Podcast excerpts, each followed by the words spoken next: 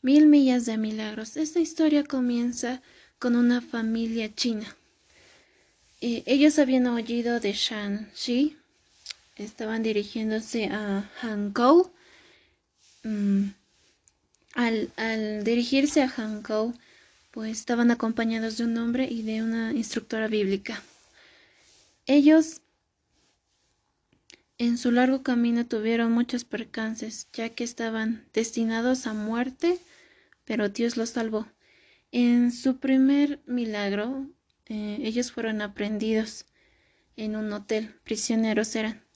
Un soldado entró y iluminó la prisión.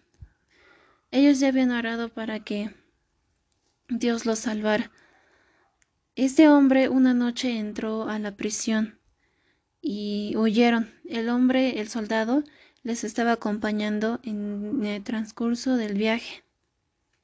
Su segundo milagro fue eh, la lluvia, donde les habían, les habían capturado porque ellos pensaban que eran la causa de la sequía. Entonces esa noche diluvió. Eh, Así que escaparon otra vez. Luego conocieron a un mandarín, el cual les dio refugio, pero era lo contrario. Ya a pasar de la noche, eh, el mandarín había ordenado asesinar a, a ellos. Ellos ya habían escuchado esto y decidieron huir esa medianoche.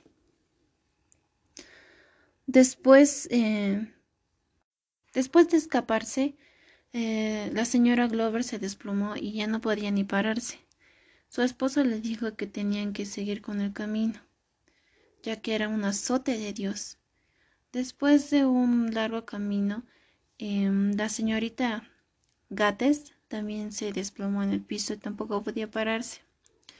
El señor Glover le dijo que no tendrían que quedarse aquí, que no era el destino que Dios quiere darles. Así que sacó fuerza de donde no tenía y se paró y, y caminaron.